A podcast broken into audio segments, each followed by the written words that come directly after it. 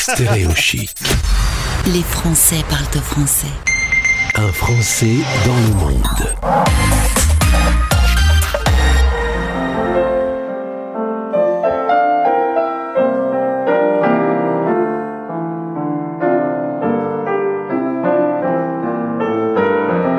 Bonjour Myriam.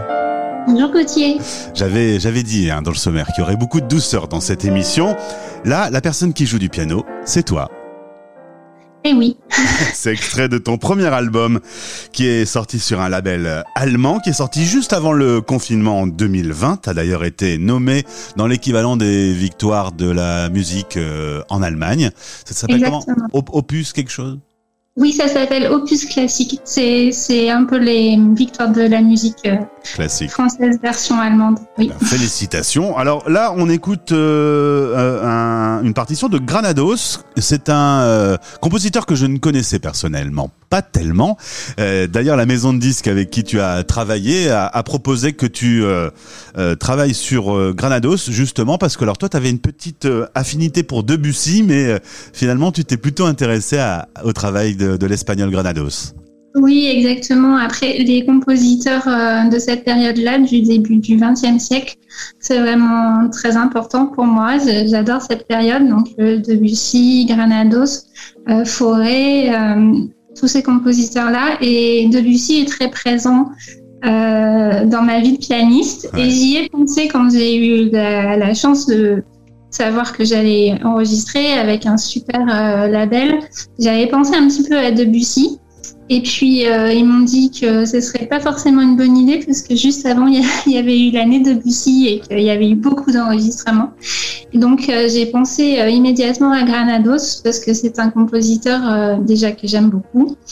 Et puis, il est un petit peu, il est connu pour les personnes qui qui évoluent dans le milieu pianistique, Ouais. qui, qui sont mélomanes, etc., mais pas forcément connu pour euh, un plus large public et ça m'intéressait vraiment de, de faire découvrir simplement Alors, euh, cette musique. Si vous voulez écouter euh, son album, il est disponible sur les plateformes. Vous tapez euh, Myriam Bardo Cohen.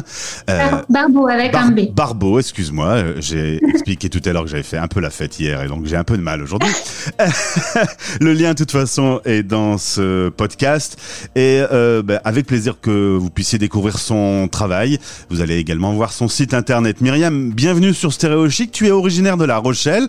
Tu as fait tes études de conservatoire, conservatoire russe à Paris. Oui.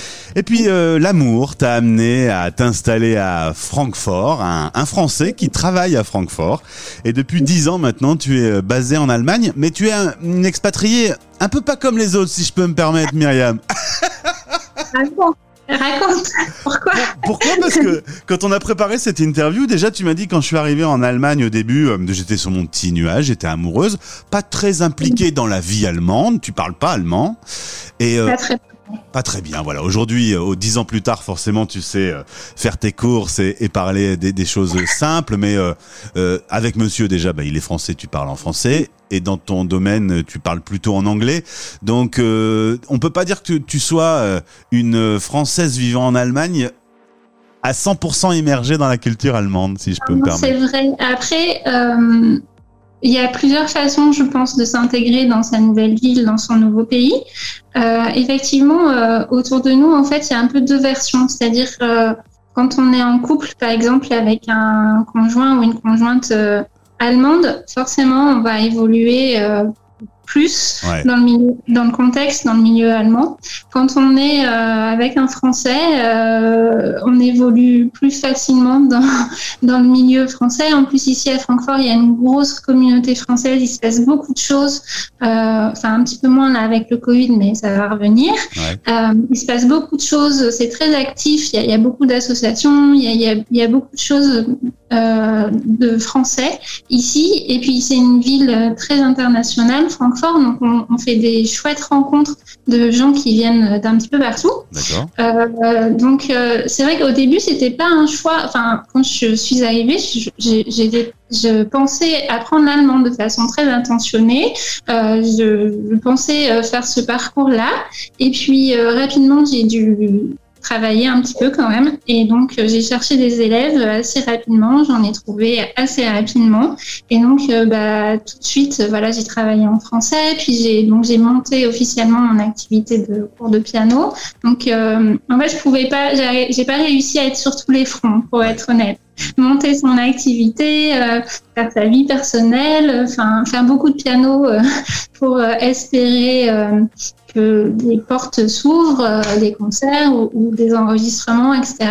Et c'est vrai que comme on a eu le luxe ici à Francfort de pouvoir tout faire, euh, enfin beaucoup de choses en anglais ou en français, c'est vrai que ça incite pas spécialement à, à s'investir pleinement dans, dans l'allemand, surtout quand on peut travailler quand même euh, malgré tout. Donc, euh, c'était pas un choix au début, ça s'est fait comme ça. J'ai pas trouvé le temps ou, le moment pour, euh, pour vraiment m'investir dans l'allemand, mais je n'ai pas dit mon dernier mot. Et puis, tu me disais qu'avec le temps, le quotidien, tu découvres toutes les différences culturelles qu'il peut y avoir entre la France et l'Allemagne, les impôts, la maladie et la gastronomie aussi. Tu m'as fait une drôle de tête avec la gastronomie. T'es pas, t'es pas copine avec la gastronomie allemande. Euh, si, il y a des choses qui sont euh, qui sont très très bonnes. Après, il y a des choses un peu plus étranges. Euh, voilà, mais c'est assez rigolo de découvrir des nouveaux plats, des, nouvelles coutumes, des nouvelles choses. Donc non, non, je suis très ouverte à ça. Après, voilà, le croissant avec tout le sucre dessus, c'est pas tout à fait mon truc. Euh, euh, il y a beaucoup de choses un peu bizarres autour de la pomme de terre aussi, mais bon, c'est plutôt rigolo. Justement, tu me disais que quand tu rentrais voir la famille en France, aller acheter un petit croissant et faire un bon petit déjeuner français, c'est un truc, un kiff, quoi. Ben oui, je trouve que justement, c'est, ça devient un privilège et un, un bonheur euh, comme c'est pas souvent, ben on savoure, on, euh, on apprécie encore plus les petites choses françaises qui, qui peuvent nous manquer euh, de temps en temps. Du coup, on est un peu comme des enfants quand on retourne en France, euh, un fromage, un croissant, euh, c'est extraordinaire. Youhou, un croissant, un croissant français.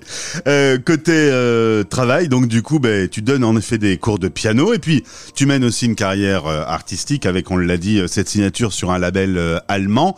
Bon, le Covid a fait que t'as pas tellement pu défendre ton album comme il se doit, mais c'est mal tombé. après, c'est comme ça, c'est mal tombé pour beaucoup beaucoup de monde sur la planète. Après, j'ai eu la chance quand même que la presse écrite ou sur Internet, hein, bien sûr, continue, elle, d'évoluer tout ça. Donc, l'album a eu quand même beaucoup d'échos et, et, de très très beaux échos. Donc ça, c'était génial. Ça a mis un peu de bonheur dans la période du confinement. donc il y a eu beaucoup d'articles et de bonnes critiques. Donc ça, malgré le Covid, ça a pu exister. Donc euh, ça, c'était génial. Après, sinon, effectivement, côté concert et tout ça, bon bah ça, ça, ça, ça a pas pu euh, se, faire. Par contre, euh, le piano, tu as une histoire d'amour avec le piano. Quand tu t'installes devant ce clavier, il se passe quelque chose. Tu vis pour le piano quand même, hein Exactement. en fait, je, que je ressens quand je suis au piano, c'est que c'est la meilleure façon, en tout cas pour moi, de m'exprimer. Je trouve que c'est la façon la plus juste ça, ça exprime, ça ressort tous les sentiments et toutes les émotions les plus justes que ce que je peux ressentir plus que les mots.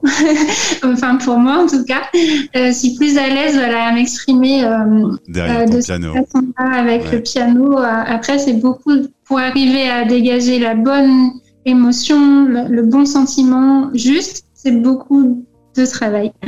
eh bien, on va aller écouter ton travail. Myriam Barbeau Cohen. Le lien est donc euh, euh, présent sur ce podcast. Merci, amuse-toi bien à Francfort.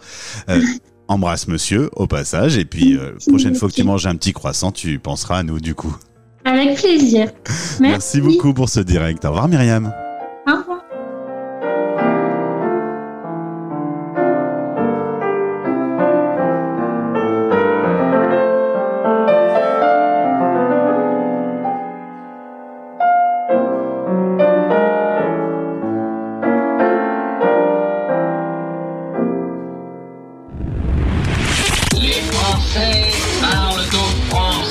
Lavez-vous très régulièrement les mains ou utilisez une solution hydroalcoolique? Stéréochic.